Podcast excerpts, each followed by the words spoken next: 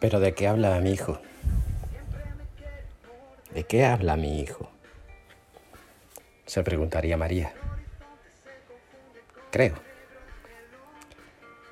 Es tentador. Muy tentador quedarnos ensimismados pensando en María, Madre de Jesús, yendo a buscar a su hijo en compañía de sus familiares e ir hilando una serie de razones o cuestiones mundanas que quizás poco tienen que ver con lo que Dios hoy nos pide escuchar, pues de labios de su Hijo.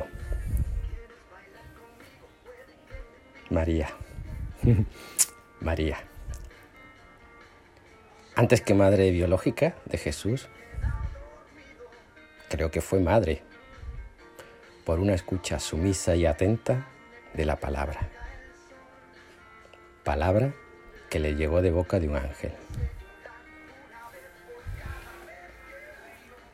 Ella, sin apenas abarcar la inmensidad y la trascendencia del proyecto de Dios para la humanidad, se pone en disposición para Él, para a continuación ponerse manos a la obra. Hágase en mí. ¿Os acordáis la frase? Y en ese momento, en ese preciso momento, se convirtió en madre de la humanidad y Madre de Jesús.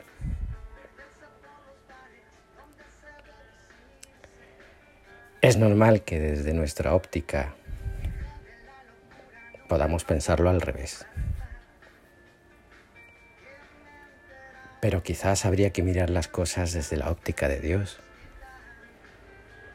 Qué fácil eso, ¿no? Así que cuando menos pedirle a Él que nos deje mirarlas así. Quizás muchos de, vosotros, sacerdotes, teólogos, religiosos, catequistas, gente de la iglesia, cofradías, cristianos en general, estáis deseosos de escuchar a Jesús cada día, en cada momento. Pero hay veces que el mundo se interpone. El mundo con sus cuestiones, cuestiones que a veces no son tan mundanas.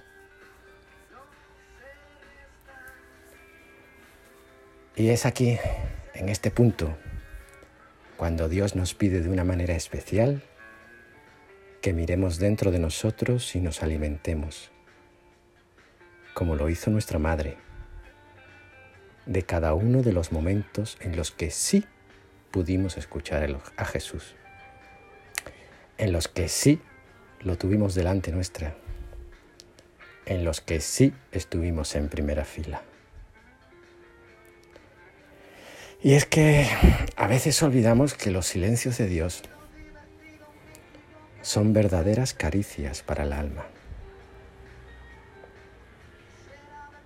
Nos hacen intimar, como lo hizo María, en todas esas cosas que guardaba en su corazón. ¿Os acordáis la frase? Estamos muy mal acostumbrados a buscar a Jesús cada día, en cada momento. Una palabra, un detalle, un gesto. Esto viene de Dios, esto viene del cielo. Despreciando quizás sin intención ese momento en la vida de fe de cada uno en el que se produjo la anunciación tu anunciación y que nos debería valer para alimentarnos no una vida, sino toda una eternidad. Y en esa humildad de no pedir nada más de Dios está la mejor de las formas de darle gloria a Él. Aún así, desde nuestra humanidad, tan amada por Él, no dejemos de buscarlo. Así haya un mundo entero entre Él y yo, entre Él y tú, entre Él y nosotros. No dejemos de buscarlo, de buscarlo en el otro. Y él responderá. Ánimo, os quiero mucho.